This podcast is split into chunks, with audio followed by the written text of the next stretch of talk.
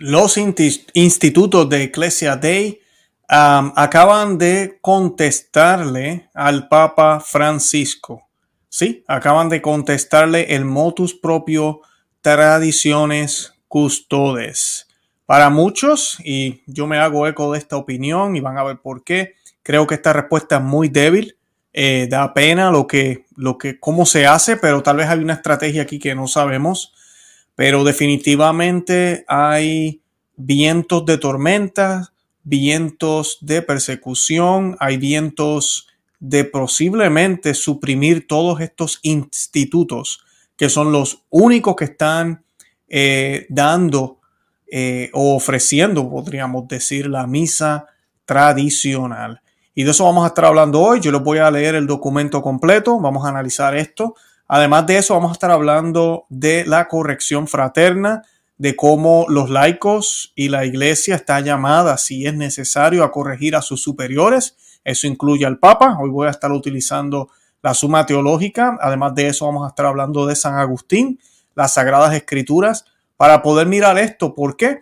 Porque tú y yo estamos llamados a obedecer todo lo que la iglesia nos enseña en términos de fe. Tenemos que tener una obediencia de fe sin cuestionamientos, creer en la Trinidad, creer en Cristo, creer en, la virginidad de la Santísima Virgen María, en los dogmas que la Iglesia Católica nos eh, propone. Tenemos que tener esa obediencia de fe. Ahora también está la obediencia religiosa, obediencia a la cual la Iglesia nos orienta y nos deja saber qué debemos hacer, qué cosas debemos seguir.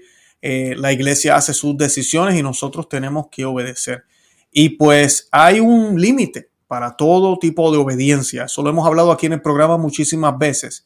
Si la obediencia a nuestros superiores, ¿verdad? Contradice la obediencia que le debemos al depósito de fe, a lo que Dios ha revelado, a lo que la misma iglesia enseña, entonces hay que hacer una decisión, hay que hacer una acción. Y hoy vamos a estar hablando un poco de eso, si es momento para eso, si va a llegar ese momento, tal vez eh, en algún momento si esta agenda modernista continúa, ¿verdad? Todo eso lo vamos a estar dialogando hoy, lo vamos a analizar a la luz de este documento que en mi opinión me da pena, todos los institutos de Ecclesia Dei tratando de básicamente rogándole al Papa Francisco para que los mantenga vivos. De eso vamos a estar hablando hoy.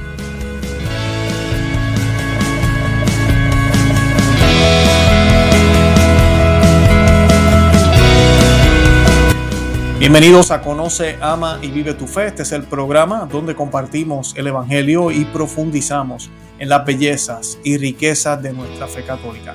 Les habla su amigo y hermano Luis Román y quisiera recordarles que no podemos amar lo que no conocemos y que solo vivimos lo que amamos. En el día de hoy les voy a estar compartiendo este documento que fue publicado hace ya unos días donde eh, toda la comunidad de Iglesia estamos hablando de todos los institutos que en el mundo entero ofrecen la misa tradicional. Como ustedes saben, en el 1980, eh, bueno, los 80, disculpen, eh, el monseñor Marcel Lefebvre eh, ordenó a unos obispos para poder continuar con la misa tradicional en la fraternidad de San Pío X. Ya la fraternidad de San Pío X había sido puesta o suprimida en un lugar donde ya no tenían ese poder eh, jurídico eh, que tenían o que gozaban en el tiempo de antes, ya no tenían ese reconocimiento de la Iglesia Católica. No podían estar excomulgados porque pues tenían sucesión apostólica, están eh, en, comunión con, con el Papa, pero las circunstancias lo colocaron a ellos en una situación entre espada y la pared. En aquel momento Marcel Lefebvre no sabía que Juan Pablo II iba a fundar la Fraternidad San, Pedro luego. Así que él hizo lo que tenía que hacer y pues eso es debatible. La ley canónica eh, da una, una eh, podríamos decir, un resultado y pues eh, el Papa Juan Pablo II, ¿verdad? excomulgó a Marcel Lefebvre. Todos sabemos que no fue por desobediencia, ni mucho menos por predicar herejías, sino por hacer algo que él entendió que era necesario. Y gracias a Dios que lo hizo, porque si no la misa tradicional no existiera ahora. Cuando sucede esto, esta, eh, este, la fraternidad de San Pío X continúa. Juan Pablo II se da cuenta de que tiene que hacer algo y entonces funda la comunidad o hace, ¿verdad? crea el documento Ecclesia Dei donde comienza con la fraternidad de San Pedro.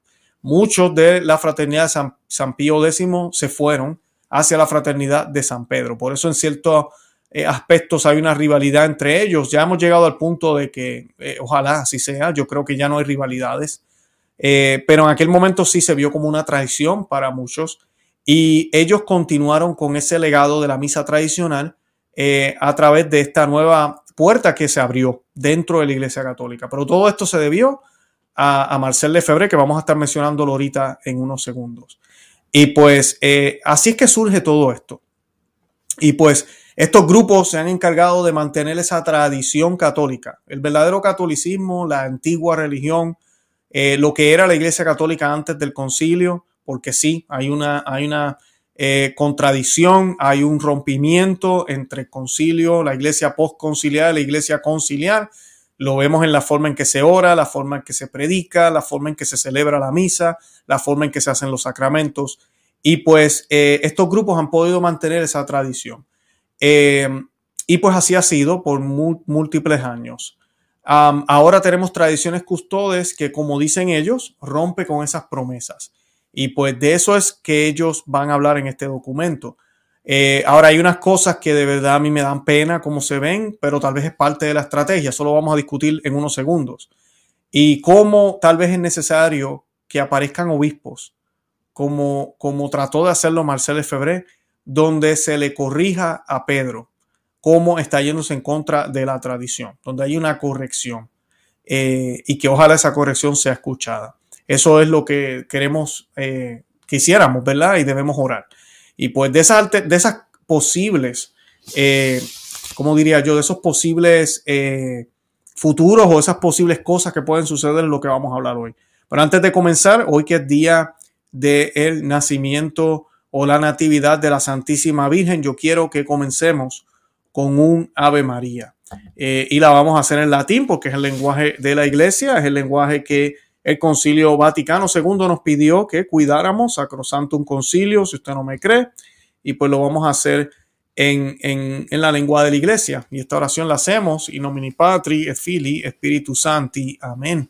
Ave María, gratia plena, Dominus tecum, benedicta tu in mulieribus et benedictus fructus ventris tui, Jesus. Santa María, Mater Dei, ora pro nobis peccatoribus, nunc et in hora mortis nostre. Amén. In nomine Patri et Filii Espíritu Santi. Amén, bendito sea Dios. Bueno, y para comenzar con la, el documento, esto fue firmado por todos los líderes de los institutos. Y pues comienza de esta forma, dice, así confiando en la palabra del sumo pontífice, entregaron, entregaron su vida a Cristo para servir a la iglesia. Estos sacerdotes y religiosos y religiosas, ay, disculpen, perdón, comencé mal aquí. Los institutos signatorios quieren sobre todo reiterar su amor a la Iglesia y su fidelidad al Santo Padre. Así comienza eh, el documento. Este amor filial hoy está teñido de gran sufrimiento. Nos sentimos sospechosos, marginados, desterrados. Sin embargo, no nos reconocemos en la descripción que se da en la carta adjunta del motus propio Tradiciones Custodes del 16 de julio del 2021. Ellos colocan una cita bíblica que dice si decimos que no tenemos pecado, de primeras de Juan 1.8. No nos vemos a nosotros mismos como la verdadera iglesia de ninguna manera. Al contrario, vemos en la iglesia católica a nuestra madre, en quien encontramos la salvación y la fe. Estamos lealmente sujetos a la jurisdicción del sumo pontífice y la de los obispos diocesanos, como lo demuestran las buenas relaciones en las diócesis y las funciones de consejeros previsteral, archivero, canciller u oficial que han sido encomendadas a nuestros miembros. Y frutos de las visitas canónicas o apostólicas de los últimos años. Reafirmamos nuestra adhesión al magisterio, incluido el del Vaticano II y lo que sigue, según la doctrina católica del asentimiento que le corresponde, en particular Lumen Gentium número 25 y Catecismo de la Iglesia Católica 891 y 892. O sea que ellos afirman que no están en contra del Concilio Vaticano II, ellos afirman que están en fidelidad con el Santo Padre, con el Papa Francisco, y que no se identifican con la manera en que el Papa Francisco se expresa en la carta junto al documento, que nosotros la discutimos aquí en otros programas, y con el, eh, con el documento de la encíclica Tradiciones Custodes.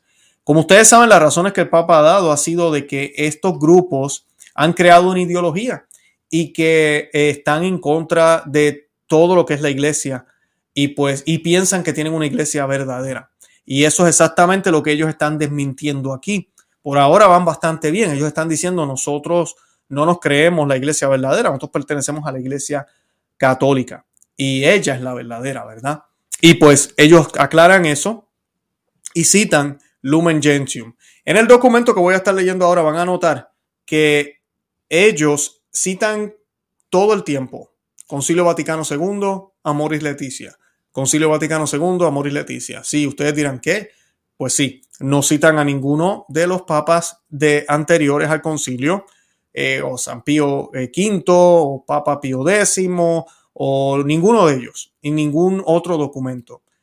Yo pienso que es parte de la estrategia, tal vez, para tratar de persuadir al Santo Padre, al Papa Francisco, de una manera más eh, sutil, con el lenguaje que ellos utilizan, o puede ser visto como un tipo de debilidad un tipo de debilidad en el hecho de que, ok, ya nos estamos yendo enteramente al lado de ustedes para que por favor no nos quites de aquí, para que no nos suprimas. Porque ahorita mismo esos son los aires que se ven. Eh, si usted no sabe y no ha visto las noticias, eh, el Vaticano va a empezar a enviar eh, representantes del Vaticano a estos institutos.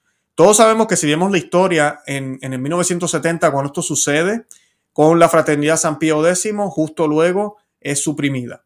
Eh, hemos visto eso recientemente con muchos eh, movimientos, especialmente tradicionales, dentro de la Iglesia Católica. Lamentablemente eso es lo que ha pasado. Y ahora hay rumores de que va a pasar lo mismo con todos estos institutos. Eh, sería algo muy radical, pero este pontificado ha demostrado que está dispuesto a hacer lo que sea. Así que no sería de sorpresa que el Señor nos, nos toma confesado que supriman todos estos institutos y que ya la misa tradicional no exista en la Iglesia Católica. Solamente tengamos la fraternidad de San Pío X. Y pues eh, ahí vamos a ver, vamos a ver qué sucede, pero esos son los aires que se respiran. Es por eso que sale este documento. Algunas personas me han escrito y me dicen, pero ¿por qué ellos tuvieron que hacer este documento? Y yo lo miro como, como cuando uno juega ajedrez, ¿verdad? Tú tienes que a veces jugar esa primera eh, carta o sacar ese primer movimiento eh, para obligar al enemigo a hacer algo que tal vez podría ser conveniente. Ahora, lo interesante con esto es que si tú no lo haces de la manera correcta, puede ser, puede ser peor para ti. Y esos son los dobles sentimientos que muchos tenemos con este documento. Ahorita van a ver por qué. Porque pues pudo haber sido un error esto. Vamos a ver qué, qué sucede. El tiempo dirá. Pero pudo haber sido un error. Y continúa. Y esta parte a mí me parece interesante. Ellos preguntan al Santo Padre, al Papa, ¿se ha cometido algún error? Estamos dispuestos, como todo cristiano, a pedir perdón si algún exceso de lenguaje o desconfianza en la autoridad se ha infiltrado en alguno de nuestros miembros. Estamos listos para convertirnos si el espíritu de partido o el orgullo ha contaminado nuestros corazones. Y para muchos esa parte parecerá un poco como que, wow, pero ¿qué está pasando? Esta gente está admitiendo lo que el Papa dice. No necesariamente, pero sí están dejando la puerta abierta y mostrando la humildad para realmente decir, espérate, si realmente existen estos grupos, como dicen ustedes, que yo le he dicho, sí existen, hay unos grupos pequeños dentro de los grupos de los tradicionales, como nos llaman, de las personas que queremos vivir el catolicismo como siempre se vivió, eh, que lamentablemente piensan que no tenemos papa, o piensan que el papa es Benedicto XVI, o tienen todas estas teorías, eh, reniegan del Concilio Vaticano II, y pues, eh, pero no todos son así, la gran mayoría de las personas que vamos a la misa tradicional es porque estamos cansados de los abusos que hay en la otra misa. Ni siquiera es algo en contra de la otra misa, es por los abusos. Y nos damos cuenta que la manera en que la iglesia siempre celebró la misa es mucho más efectiva para la crianza de nuestros hijos, para el bien de nuestras almas, para poder adorar y vivir a Dios como siempre se vivió. Para los que hemos estudiado teología y conocemos la liturgia y conocemos lo que la iglesia siempre enseña, nos damos cuenta que hay más coherencia, hay coherencia completa en la misa tradicional y que en la misa nueva eso se ha perdido. sigue siendo válida, pero nos hemos dado cuenta de esas deficiencias. Entonces, esa es la razón, nada que ver con estar en contra del Papa o en contra del Concilio Vaticano II.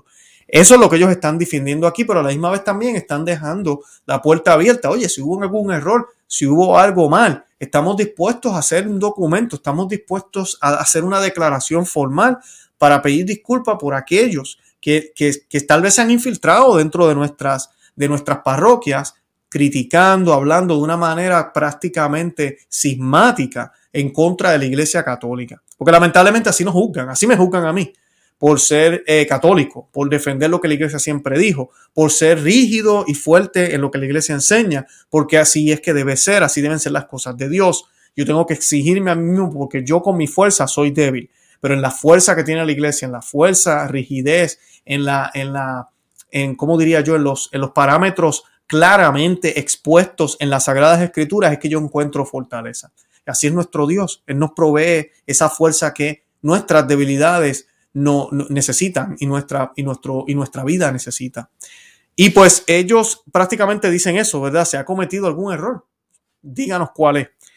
Eh, luego dice, suplicamos un diálogo humano personal confiado, alejado de las ideologías o de la frialdad de los decretos administrativos. Y aquí ya están utilizando el lenguaje del Papa Francisco. Están hablando de diálogo, están hablando de ideologías, Sabemos que el Papa Francisco, desde que fue elegido Papa, siempre ha hablado de eso, del diálogo, de las ideologías, de, ir a, los lugares donde no hemos llegado, de, de buscar esas minorías. Pues así están hablando ellos aquí.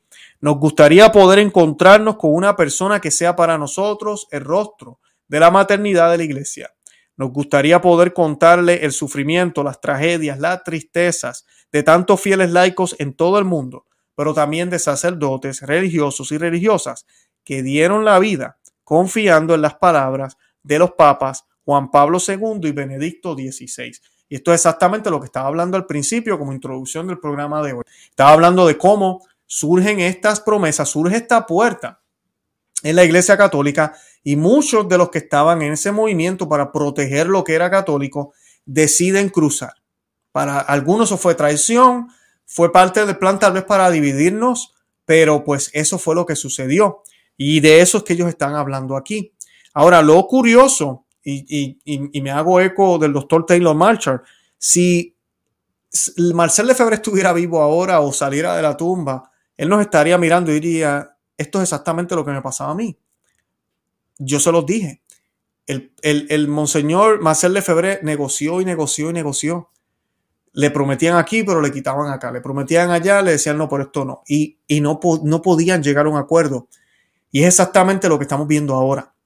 A pesar de que se abrió tal vez una puerta, el Papa Francisco entiende y dice que la idea era para un suelto grupo en cierto momento, pero que realmente la única lex orandi, dice el Papa Francisco, lo cual es errado, es la misa nueva, que es la lex orandi de rito latino. Cuando esa lex orandi no fue celebrada hace 100 años, ni fue celebrada hace 200 años, ni fue celebrada hace 100 años porque no existía. La misa nueva existe hace 50 años apenas. So, ¿Cómo tú vas a decir que la Lex Orandi del rito latino es esa? Entonces, ¿qué rayos celebrábamos antes de que ella existiera? Eh, ¿Cómo tú me explicas eso? Entonces el Espíritu Santo no existía, no teníamos Lex Orandi, era un disparate por casi dos mil años. ¿O será lo contrario? ¿O será que sí hemos tenido una Lex Orandi que, es coherente con lo que creemos, Lex Orandi, Lex Credenci, y ahora tenemos una nueva Alex Orandi impuesta por unos desobedientes en los años 70 y ha sido promovida por modernistas durante décadas. Y ya hay gente que ni siquiera sabe, ni sabía que había eh, otra forma de vivir el catolicismo mucho más fiel al Evangelio. ¿Será, será esa la situación? Esas son las preguntas que nos debemos hacer y que muchos nos hacemos con amor a la iglesia y con mucho respeto a las decisiones que la iglesia misma ha tomado pero con amor a ella y teniendo en cuenta que la iglesia está liderada por hombres y los hombres no son perfectos, solo Dios es perfecto. Y ellos continúan, se les prometió, hablando de esto, de que dieron su vida, confiando en las palabras de, San, de, de Juan Pablo II y Benedicto XVI, se les prometió que se tomaría todas las medidas para garantizar la identidad de sus institutos en plena comunión de la Iglesia Católica. Los primeros institutos aceptaron con gratitud el reconocimiento canónico ofrecido por la Santa Sede en pleno apego a las pedagogías tradicionales de la fe, particularmente en el campo litúrgico. Basado en el memorando de entendimiento de 5 de mayo de 1988 entre el cardenal Ratzinger, que en el futuro se convirtió en el Papa Benedicto XVI, y el arzobispo Lefebvre. Este compromiso solemne fue expresado en el motus propio Ecclesia Dei el 2 de julio de 1988, luego de manera diversificada para cada instituto en sus decretos de erección y de, en sus constituciones aprobadas definitivamente. Los religiosos, religiosas y sacerdotes que participan en nuestros institutos han hecho votos o se han comprometido de acuerdo con esta especificación. Eso es importante porque no hay forma de que estos institutos puedan cambiar lo que ellos hacen, es su naturaleza, es su, eh, diría yo, su misión, es su, forma de existir en la iglesia. Así continúa el documento, así confiando, confiando en, la, en la palabra del sumo pontífice, pontífice, disculpen, entregaron su vida a Cristo para servir a la iglesia. Estos sacerdotes y religiosos y religiosas servían a la iglesia con dedicación y abnegación, Podemos privarlos hoy de aquello con lo que están comprometidos. Podemos privarlos de lo que la iglesia les había prometido por la boca de los papas. ¿Verdad? Eh, y citan aquí un, versículo de la Biblia, ten paciencia conmigo, Mateo 18, 29. El Papa Francisco, continúan ellos, anima a los pastores de la iglesia a escucharlos con sensibilidad y serenidad, con un sincero deseo de comprender su difícil situación y su punto de vista, para ayudarlos a vivir una vida mejor y reconocer el lugar que les corresponde en la iglesia. Ahí están citando a Moris Leticia 3.12. Estamos ansiosos por confiar las tragedias que vivimos al corazón de un padre. Necesitamos escucha y buena voluntad, no condena, sin diálogo previo. Y otra vez vuelven a mencionar la palabra diálogo, eso es el lenguaje del Papa Francisco.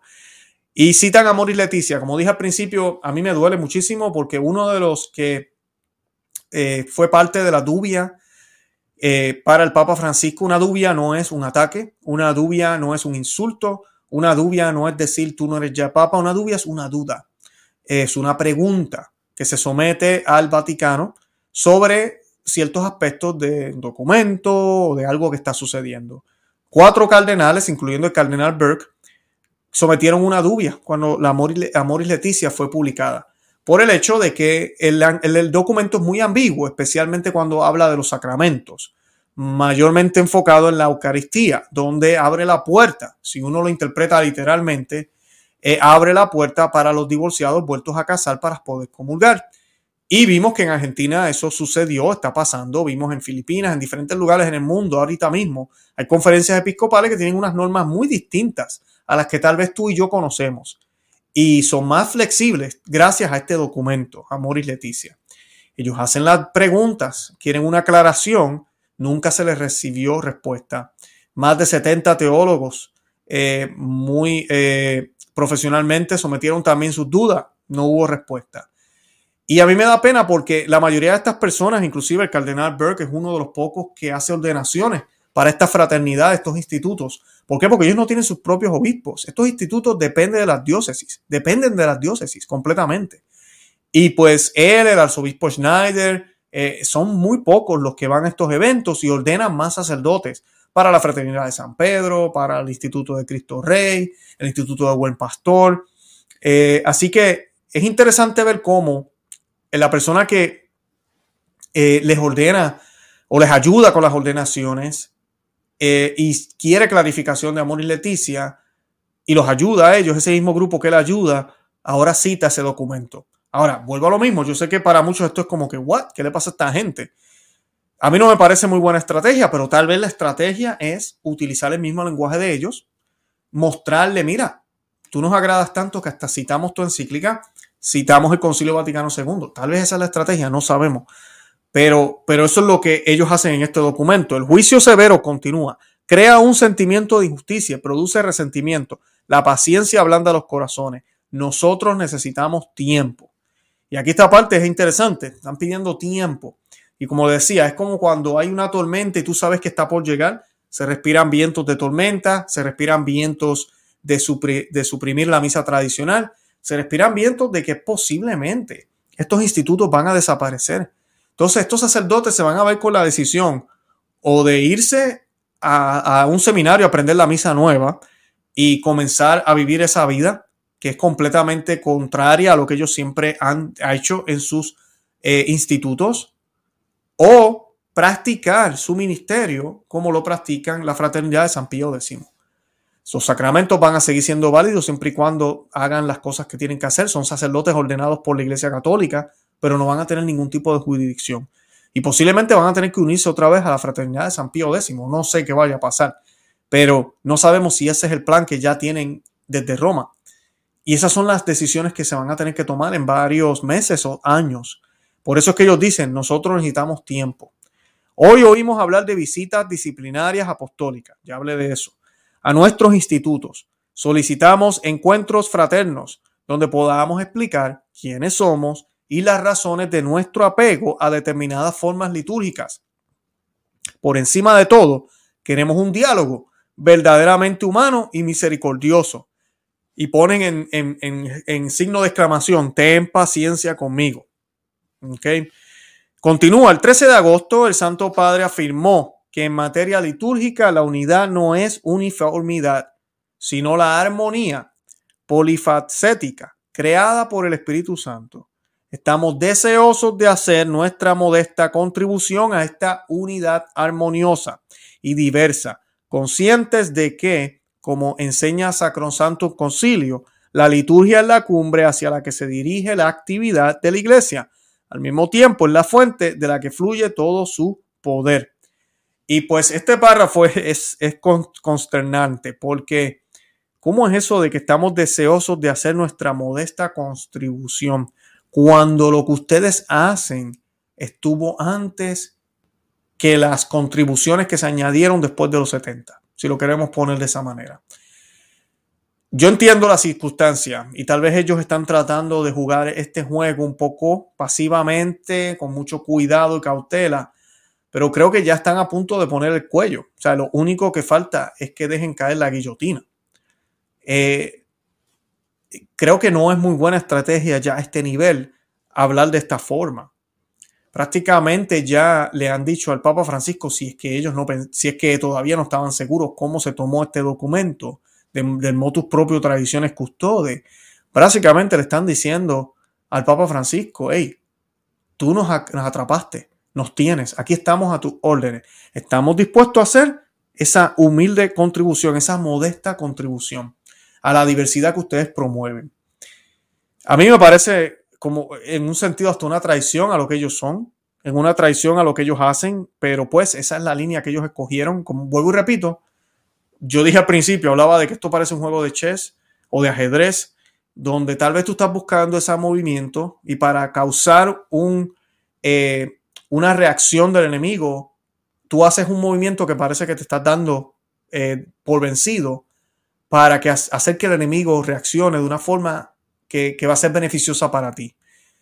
Eh, tal vez es eso lo que ellos están tratando de hacer, pero da, da miedo como ellos lo dicen de esta manera aquí, como que se oye bien, muy, muy mal. Se oye como que ya nosotros aceptamos que no somos nada, eh, que no tenemos nada y que queremos ofrecer lo poquito que tenemos.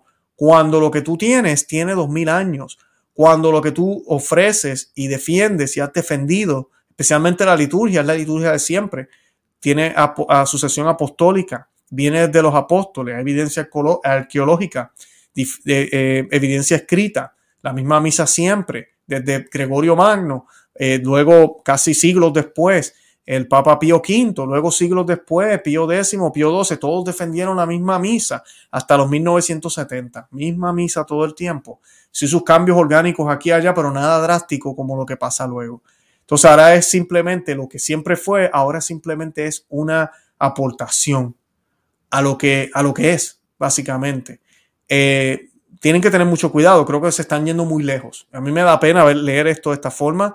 Yo entiendo que tenemos graves problemas, que los modernistas están en las sillas más importantes y que no podemos tampoco irnos muy rápido, pero caramba, tampoco vamos a, a comernos el lodo para ver si ganamos.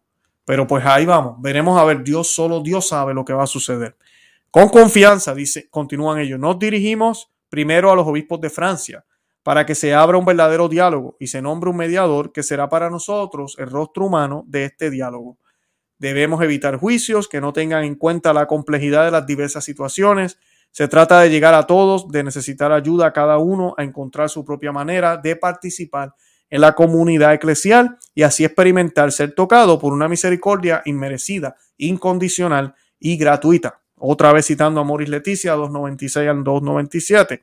Y ya aquí firman, hechos en, hecho en Francia el 31 de agosto del 2021, y firman sacerdotes y los líderes de la Fraternidad de San Pedro, el Instituto de Cristo Rey, eh, Superior General del Instituto del Buen Pastor, el Superior General de la Fraternidad de San Vicente Ferrer, Instituto de San Felipe Neri, Superior General de los Misioneros de la Santa Cruz. Bueno, puedo seguir. Hay varios eh, institutos y movimientos, todos se unieron para hacer este documento.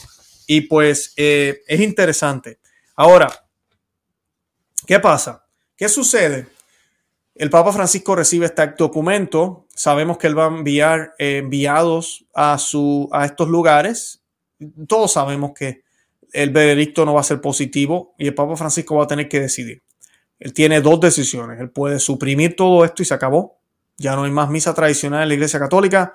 Cualquiera que quiera celebrar la misa católica está fuera. A mí la misa tradicional está fuera de la iglesia. Aquí no se va a celebrar esto más. Esa es una opción que ojalá no se le ocurra. Eh, y va a tener mucha candela si lo hace.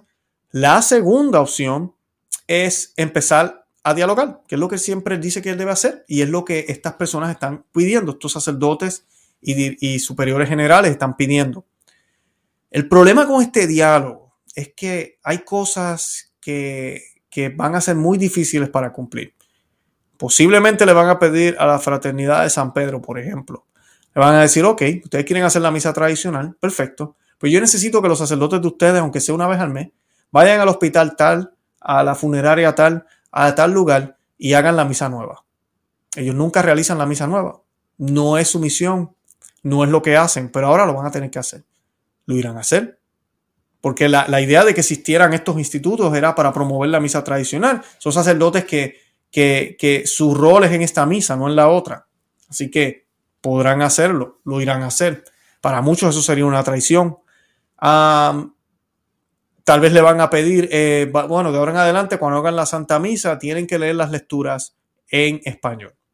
Muchos de estos institutos, yo personalmente cuando voy a las misas, lo hacen ya. Las misas se leen en la, lectura, perdón, se leen en la lengua vernacular.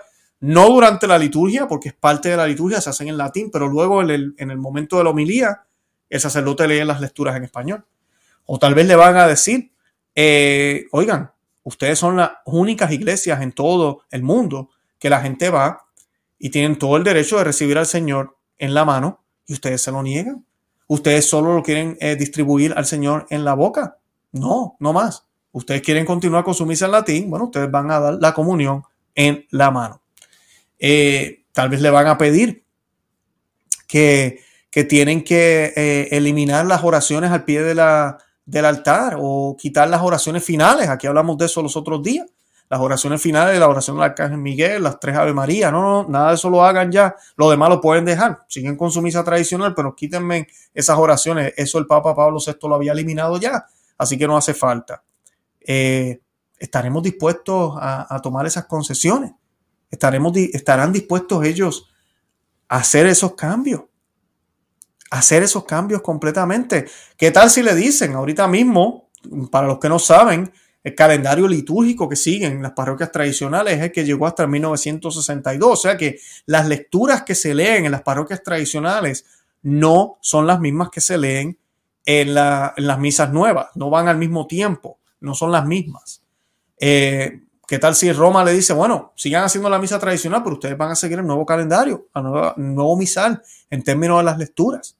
No, pero es que ellos le van a decir, pero es que el Papa Benedicto XVI nos dejó utilizar el misal tradicional, el de ese sentido que va conjunto con la misa tradicional. No, no más. Yo quiero que ustedes sigan el misal nuevo porque es confuso. ¿Estarán dispuestos a hacer todo eso? Claro, porque básicamente son como mil puñaladas que va a estar recibiendo la misa tradicional para no tener que ser suprimida. Y la pregunta es, ¿será mejor que la supriman entonces? En vez de ser una misa que ya sería otra, distorsionada, cambiada, que si accedemos a estos cambios ahora, posiblemente nos van a seguir exigiendo más hasta que, por, hasta que nos supriman completamente. Nos van a pedir diaconisa, nos van a pedir que sean laicos los que lean las lecturas, nos van a pedir que hayan monaguillas, aunque sea la misa tradicional. Nos van a pedir todo eso, que nos demos el, saludo de la paz. Ah, música gregoriana solamente, pero de vez en cuando dejen al guitarrista tocar algo. Todo eso, poco a poco va a ir pasando. Entonces, estamos en una batalla, estamos en una situación muy difícil. Y creo que la reacción, la manera en que ellos lo hacen, yo entiendo el punto en cierto sentido, pero es muy débil, muy débil. No estamos para eso ahora. Además de eso, posiblemente, si nos suprimen, entonces la pregunta sería que yo le hago a todos ustedes aquí ahora, a los que van a la Fraternidad de San Pedro, al Instituto de Cristo Rey, al Instituto del Buen Pastor y a los demás, si su sacerdote es, suprimido, su misa, todo lo que hace, ¿usted seguiría asistiendo a la misa que él hace, a la parroquia o al lugar donde él esté? Porque si lo hace, mira, bienvenidos al grupo de los lefebristas. Va a estar en la misma circunstancia que están los de San Pío X. No significa que están excomulgados, para nada. Ya he hablado de eso en el programa. Usted sigue teniendo sacramentos, sigue estando en, en comunión con la Iglesia Católica, pero la Iglesia Católica no reconoce. En cierto sentido, es ilícita esa actuación, aunque sea válida para la iglesia. ¿Estás dispuesto a eso? Y si no, si no lo estás, entonces estás dispuesto a ir a la misa Novo Sordo, a recibir al Señor otra vez en la mano, eh, a cantar las canciones de ya y toda la cosa que ellos hacen. bueno, las mujeres, tal, I don't know, a soportar lo que uno ve en estas cosas. Está, ¿Estás dispuesto a hacer todo eso? O sea, esas son las circunstancias que posiblemente nos van a tocar vivir. Entonces, ¿qué sucede? Tienen que venir estos hombres y tomar los pantalones que tomó Marcel Lefebvre. Y yo quiero citarles aquí la suma teológica, porque mucha gente piensa que el Papa es intocable. El Papa no es Dios. El Papa no es Dios. Y yo les voy a leer aquí de la suma teológica, segunda parte, segunda parte, de la segunda parte de la segunda parte, segunda segunda, cuestión 33, artículo 1. Les voy a leer aquí lo que responde es acto de caridad la corrección fraterna. Y les voy a leer la respuesta que él da porque es bien importante.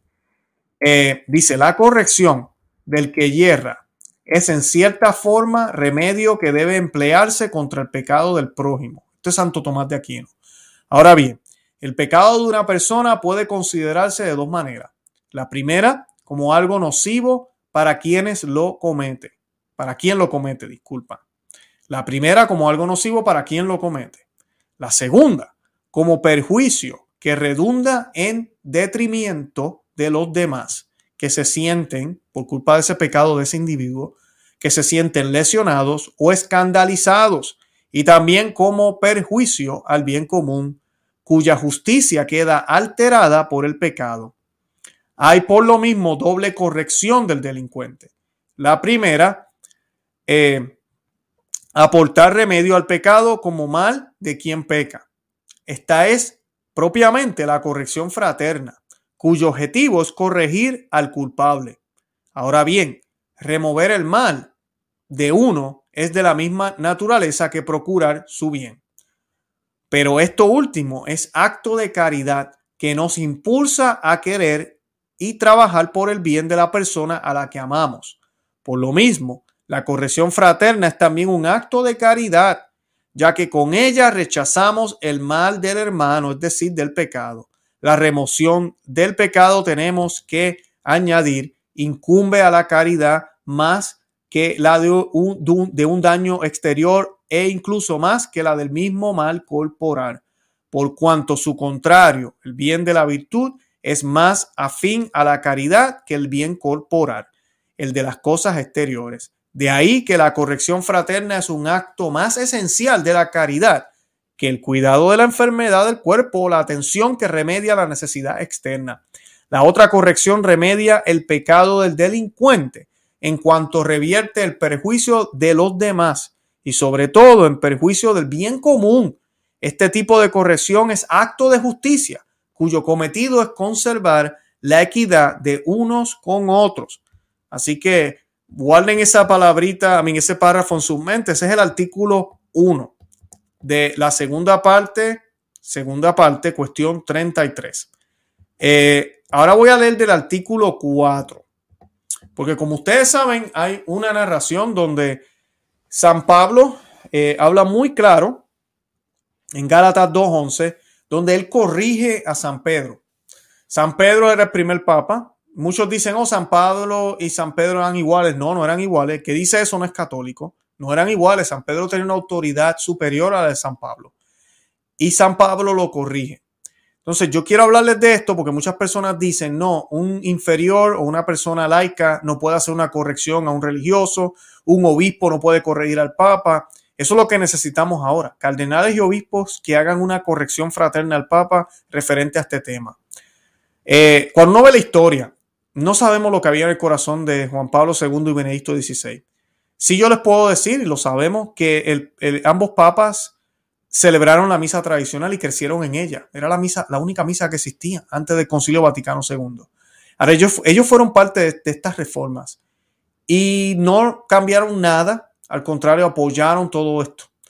Con el tiempo, especialmente Benedicto XVI dio signos de darse cuenta que nos estábamos alejando de la tradición, que había una ruptura y empezó a hablar de esta continuidad de, esa conexión que había que haber con la tradición, de que lo que era sagrado antes sigue siendo sagrado hoy, eh, que lo que es sagrado hoy o lo que creemos que es sagrado no debe contradecir lo que se decía que era sagrado antes.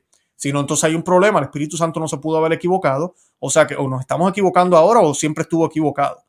Eh, todo eso empezaron a hablarlos ellos. Y sabemos que fue parte de estos documentos, Ecclesia Dei, Sumorum Pontificam, fue un intento de poder reconciliar casi lo irreconciliable, porque es la realidad. Los que hemos estado en ambas liturgias sabemos que es irreconciliable. Son dos ritos distintos. Pero, porque muchos dicen, no, son dos formas, honestamente son dos ritos. Y el Papa los llamó así, ritos, en la última entrevista que hizo con Carlos Herrera. Que le agradezco al Papa que haya hecho eso. Eso escandalizó a mucha gente, pero qué bueno que lo hizo, porque eso es lo que son, son dos ritos distintos. Si no fueran tan distintos, entonces no tuviera que haber un tradiciones custodes y hoy yo no estuviera haciendo este programa, porque son casi iguales, es casi lo mismo, fue una sola traducción, pero no, es que la esencia es distinta, es el mismo sacramento, es la Eucaristía, pero la forma, la manera que se proyecta, lo que se dice, lo que se habla, cómo se ve, es bien, bien distinto. Lex orandi les credenci, como oras es como crees. Nos cambiaron la forma de orar y la Iglesia Católica ahora cree totalmente diferente. Por eso estamos viendo ecumenismo. Vemos papas haciendo cosas que nunca se hicieron en 20 siglos. Entonces es por eso, porque nos cambiaron la forma de, orar y ahora creemos distinto. Eh, parte del juego del demonio. Y pues tienen que haber obispos que corrijan, que corrijan, que hablen, que digan. Marcel Febré hizo eso. Y muchos obispos han tratado de hacerlo, no les ha ido tan bien. Ojalá aparezcan más. Y en este punto número cuatro dice lo siguiente, eh, el, doctor Angélico Santo Tomás de Aquino dice la corrección, que es acto de justicia por coacción penal. Eh, y esto respondiendo, disculpen, a la pregunta, ¿está alguien obligado a corregir a su superior, a su prelado? Y dice, la corrección, que es acto de justicia por coacción penal, no incumbe al súbdito respecto de su prelado pero la corrección, que es acto de caridad, atañe a cada cual en relación con las personas a las que se debe amar si se ve en ella algo reprensible. Miren, miren lo que está diciendo Santo Tomás de Aquino. Dice que en basado en el amor que yo debo tener al prójimo, no importa entonces cómo yo voy a amar al prójimo, si a quien yo quiero, tengo que corregir por caridad y amor es superior. Eso no puede ser obstáculo, porque es más importante y es más eh, vamos a decir, imprescindible, ese amor al prójimo que el mero hecho de que él es superior a mí. Así de sencillo, eso es lo que él está diciendo aquí. Dice, en efecto, el acto que procede de un hábito o potencia se extiende a cuanto comprende el objeto de esa potencia o hábito, lo mismo que la visión abarca todo cuanto esté bajo su objeto. Pero dado que el acto virtuoso debe estar regulado por las debidas circunstancias, en la corrección del súbdito hacia su superior debe guardarse la debida moderación. O sea, no debe hacerse ni con protervia ni con dureza, sino con macedumbre y respeto. Totalmente de acuerdo, ¿verdad? Por eso en Primera de Timoteo 5:11 escribe el apóstol, no increparás al anciano, sino exhórtale como a padre. Por eso mismo también reprocha Dionisio al monje eh, Demófilo por haber corregido de manera irreverente a un sacerdote, golpeándole y echándole de la iglesia. No está hablando aquí de que no lo hagas, sino de que lo hagas como debe ser, pero que lo hagas. O sea que sí se puede corregir al anciano, sí se puede corregir al que es mayor que yo, al que está por encima de mí, pero con, con, con mansedumbre, como dicen ellos, y con respeto. A las objeciones hay un punto que responde aquí, Santo Tomás de Aquino, y dice, reprender a la cara y en público. Está citando aquí a Gálatas 2.11, que es lo que les hablé de Pedro y Pablo. Rebasa la moderación de la corrección fraterna. Y San Pablo no habría reprendido de esa manera a San Pedro si no hubiera sido de alguna manera su igual en la defensa de la fe. En ese sentido son iguales, ambos están luchando por la fe, aunque Pedro es superior a él. Mas amonestar oculta y severamente puede hacerlo incluso quien no sea igual. Por eso, escribiendo a los Colosenses 4:17, pide San Pablo reprender al superior, en estos términos. Decid a Arquipo, cumple tu ministerio. Hay que querer tener en cuenta, no obstante, que en el caso de que amenazare, escuchen bien, un peligro para la fe, los superiores deben ser reprendidos incluso públicamente por sus súbditos. Escuchen bien, ¿la cual es la condición? En el caso de que amenazare un peligro para la fe. No me vengan a decir ustedes que no creen que ahorita mismo nuestra fe católica ha estado en peligro por demasiado tiempo. Ya es hora de que despertemos y por eso muchos sacerdotes han sido castigados, muchos obispos han sido castigados, eh, hasta excomulgados, por defender la fe. Y tenemos que seguir haciéndolo. Los superiores deberían ser arrepentidos incluso públicamente por sus súbditos. Por eso, dice, continúa el doctor Angélico, por eso, San Pablo, siendo súbdito de San Pedro, este es Santo Tomás de Aquino, que yo he escuchado católicos decir, no, pero San Pedro y San Pablo eran iguales. Bueno, pues deja de ser ignorante porque no, no eran iguales. El mismo Santo Tomás de Aquino lo está diciendo aquí, el doctor de doctores de la Iglesia Católica. Siendo súbdito de San Pedro, le reprendió en público a causa del peligro inminente de escándalo en la fe le reprendió en público porque lo que estaba haciendo San Pedro podía afectar la fe de la gente, podía afectar la fe de la nueva iglesia. Para los que no saben la historia, San Pedro se sentaba a comer con los judíos y cuando venía que venían los gentiles se levantaba para tratar de disimular que no se estaba sentando con los judíos. Ahí hay un problema. ¿Por qué la hipocresía? ¿Por qué no aclaramos lo que está pasando aquí? Entonces San Pablo lo, le llama la atención, le deja saber, porque eso no está bien. Eso no está bien. Y somos humanos, somos hombres. San Pedro fue humilde. Hoy en día se nos habla de mucha humildad y por eso dice, no, este pontificado es tan humilde. ¿Estás seguro? Porque bien, hay que, requiere humildad el poder eh, ser corregido y aceptar esa corrección. No es fácil. Tú y yo hemos pasado por esas. No es fácil. Pero tenemos que aceptar esas correcciones cuando realmente son válidas y nos ayudan con nuestra fe. Y sobre todo, porque si yo sigo con mi actitud, puedo llevar a otros a la perdición. Y es lo que San Pablo ve aquí. Y por eso tuvo que hacerlo públicamente. Por el bien de Pedro, pero públicamente por el bien de los demás. Porque Pablo no era divino. Pablo no sabía si San Pedro iba a cambiar de posición. Bueno, ya lo hice público.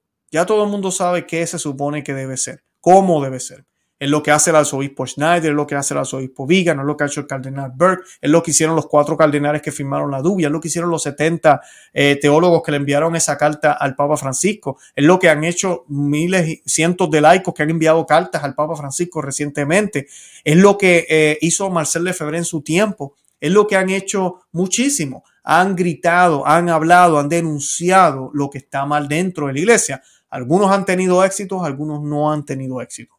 San Pablo sí tuvo éxito en su tiempo, San Pedro aceptó la corrección y gracias a Dios se aclara, la, la fe no se altera y por el bien de San Pedro también, él corrige su conducta. Dice, San Pablo, siendo súbdito de San Pedro, le reprendió en público a causa del peligro inminente de escándalo en la fe. Y como dice la glosa, ahora vamos a citar a San Agustín, la glosa de San Agustín, Pedro mismo dio a los mayores ejemplo de que en el caso de apartarse del camino recto, no desdeñen verse corregido hasta por los inferiores. aquí tenemos dos grandes de la iglesia, San Agustín y Santo Tomás de Aquino, diciendo lo que la iglesia siempre ha enseñado, que cuando se trata de corregir de amor, de ese amor legítimo, de caridad por el alma de otro, no se trata aquí de posiciones. No se trata de que tú no me puedes corregir a mí porque eres un mero laico, tú no me puedes corregir a mí porque eres un sacerdote o eres un obispo, no. O yo no debo ser corregido. ¿Qué es eso? Todos somos miembros del mismo cuerpo. Si uno sufre, todos sufrimos. Lo que está sucediendo ahora lo sufrimos todos. Al ver obispos en la actitud que están, al ver sacerdotes, al ver al Papa como está. Tenemos que orar fuertemente por ellos porque nos afecta a todos. Todos somos parte del mismo cuerpo y ahorita mismo nuestro cuerpo está enfermo. Está enfermo. La iglesia es perfecta. El órgano es perfecto, pero nosotros estamos enfermos como miembros de ella. Entonces tenemos que hacer nuestra parte para participar en esas gracias grandes que la iglesia tiene que ofrecer y que nos ofrece a nosotros. Así que eh, dice, él sigue aquí, dice, Pedro mismo dio a los mayores ejemplos de que en el caso de apartarse del camino recto, no desdeñen verse corregido hasta por los inferiores. Y luego continúa eh, Santo Tomás de Aquino, creerse en todo mejor que, que su superior parece presuntuosa soberbia. Pensar en cambio que es mejor en algo no tiene nada de presunción, ya que en esta vida no hay nadie sin defecto, lo que les hablaba ahora. Pero hay que tener en cuenta también que quien amonesta con caridad a su superior, no por eso se considera mejor, sino que va en auxilio de quien está en un peligro tanto mayor, cuanto más alto puesto ocupa, como enseña San Agustín. Y claro, a quienes más se le dio, más se le va a pedir. Por eso, tenemos que pedirle a Dios que esto que está sucediendo ahorita con esto de la misa tradicional dentro de la Iglesia Católica, pues salgan obispos, salgan cardenales y corrijan al Santo Padre en este sentido, porque esto, esto está grave. Como dicen estas personas, eh, estos líderes de estos institutos, estos sacerdotes y superiores generales, ¿Se ha cometido algún error? ¿Cuál ha sido el error que hemos cometido? Porque lo que ellos están haciendo es siguiendo lo que la iglesia siempre hizo hasta 1970 y lo ha continuado haciendo. Como dijo Papa Benito XVI, lo que antes era sagrado tiene que ser considerado sagrado hoy. Si renegamos de lo que era la iglesia antes, tenemos problemas. A mí me han escrito aquí personas con comentarios. Ay, ¿quieres, quieres, ustedes quieren volver a lo que era la iglesia antes. Espera un momento, entonces tú estás admitiendo que la iglesia era diferente porque entonces no, entonces no es la misma iglesia, entonces es otra iglesia. O sea, la iglesia tiene que ser como la palabra de Dios, inmutable, dura para siempre, no cambia, es fruta, es fruto todo el tiempo, a tiempo y destiempo. Así es la iglesia y siempre lo fue. Si empezamos a ver ideas diferentes o a pensar que estamos ahora diferentes, una cosa es la aplicación, los tiempos y otra cosa es el mensaje, su esencia. Y si el mensaje y su esencia ha cambiado, como muchos lo admiten, entonces no es la misma iglesia, es otra cosa. Es otra cosa. Se ve católica, se llama católica, tendrá los sacramentos, pero es otra cosa. Es lo que Fulton Sheen profetizó. Es otra cosa. Entonces tenemos que tener mucho cuidado si hemos caído en eso. Y hay personas que a veces dicen, no, pero es que, es que la iglesia, eh, eh, en el tiempo de, antaño, cuando los, los, apóstoles, Jesús no hizo la misa de espalda o, o tal vez no le dio la comunión en la boca. Amiga, amigo que me escucha, no había ni siquiera adoración eucarística. Por favor, ¿Qué estupidez estás diciendo? O sea, ¿cómo es posible que reneguemos de dos mil años de eh, regalos del Espíritu Santo? Porque fue una promesa de Jesús que la iglesia iba a ser guiada por el Espíritu Santo. O sea que si la iglesia tiene lo que tiene hasta ahora, es por, por el Espíritu Santo. Yo no puedo renegar de eso. Y hay gente que lo que quieren es borrar del año 33 al 1970, borrar todo eso solamente vale los primeros añitos de la iglesia, que son maybe tres o cuatro años, y luego brincamos hasta 1970, Concilio Vaticano II. Lo que hubo en el medio, una aberración, una estupidez. Yo no quiero escuchar si la iglesia recibía la comunión de rodillas en la boca. Velo, no, para nada. Uh, que esa gente hablaba mucho de mortificación, ayuno y abstinencia. No, no, no, para nada. Todo eso, corta todo eso. Y entonces, ¿qué pasó con el Espíritu Santo? Esa es la actitud que tienen muchos modernistas, que te hablan de virar para atrás. ¿Qué es eso? Entonces renegamos de todo lo que la iglesia hizo, los grandes santos que hubieron en ese pedazote que es la gran mayoría de la iglesia católica, estás renegando de siglos, de acción del Espíritu Santo, porque según tú, según tú, se supone que nos mantengamos como estábamos al principio. Cuando la iglesia ha ido orgánicamente mostrando todo ese depósito de fe que el Señor nos dejó ¿Cómo es posible eso? Los dogmas marianos, todas las doctrinas, los ritos de los sacramentos, todos esos regalos. No, eso, nada de eso es importante. Queremos ir para atrás, como estábamos antes. Eso es casi como ser científico y negar todas las ecuaciones, olvidarme de todo lo que ha sido descubierto y querer empezar con la rueda otra vez. Ah, yo quiero empezar con la rueda otra vez porque es que yo quiero ir a la raíz. ¿Qué es eso? Y que con todo el trabajo que hemos desarrollado, todo el conocimiento que tenemos ahora, que lo podemos utilizar para bien de nosotros ahora en este presente. Es exactamente lo mismo que el Espíritu Santo ha hecho en la Iglesia Católica. Y cualquiera que piense de esa manera está renegando, está renegando del Espíritu Santo y es un grave pecado. Así que, que hay que orar mucho por esa gente que están con esa soberbia. Yo los invito a que se suscriban al canal aquí en YouTube, Conoce, Ama y Vive tu Fe. También que le den me gusta a este programa, es la forma que me pueden ayudar, dándole al botón sub, compartiendo el programa a otros para que más personas lo vean, lo pueden compartir en WhatsApp, en Facebook, en todos los medios. También tenemos un segundo canal que se llama Perspectiva Católica con Luis Román. Les, invito a que vayan y se suscriban a ese canal también para que no se pierdan ninguno de los programas. Tenemos unos programazos sobre el piqueteazo o, el club, como le quieran llamar. Vayan a ese canal para que no se los pierdan. Perspectiva Católica con Luis Román. Y también tenemos un eh, grupo o un ejército de cristeros donde ellos tienen acceso a material exclusivo que yo trato de hacer semanalmente para ese grupo nada más de personas. Si usted quiere ser parte de ese, de ese, de ese grupo, eh, dele al botón que dice join, que dice eh, también en la descripción coloco, convierte, eh, quieres convertirte en miembro cristero, haz clic aquí y pues ahí está toda la información y podrán ver los detalles. también los que están en Patreon pueden ver ese material y no se pierden nada. Gracias por el apoyo a ambos grupos. Si no fuera por ustedes no pudiéramos continuar. ¿Qué podemos hacer sobre esta crisis oral? Si está de Dios que supriman estos grupos, entonces tenemos que discernir qué vamos a hacer. El Señor nos guiará, pero yo no tengo duda y no, no pierdo la esperanza de que el Señor no va a permitir eso, de que la misa, como la conocemos, la misa católica, no va a desaparecer de la Iglesia Católica. Eso no puede pasar. Y que algo grande va a suceder. Eh, todos sabemos todas las teorías y profecías que hay. Eh, y cómo se habla también de que el sacrificio de la misa va a ser suprimido. No sabemos qué va a pasar. No sabemos si esto es parte de ese proceso de inventarse una nueva liturgia, algo que sea aberrante, algo que no vaya eh, en acorde con las escrituras. Ustedes saben todas las profecías y todo lo que la Biblia dice sobre eso. Así que, ¿qué tenemos que hacer? Orar el Santo Rosario todos los días. Busque una parroquia tradicional, aproveche por ahora que existen. Eh, yo les coloco el enlace siempre en la descripción para los que quieran buscar. Además de eso, eh, vivan una vida bien, una vida de gracia sacramental, como debe ser. Acuérdense que lo más importante de este peregrinaje, a pesar de todo lo que está sucediendo, es mantener esos ojos puestos en Cristo y en la Santísima Virgen María. La santidad es el camino, la cruz es el camino. Eso debe ser lo más importante.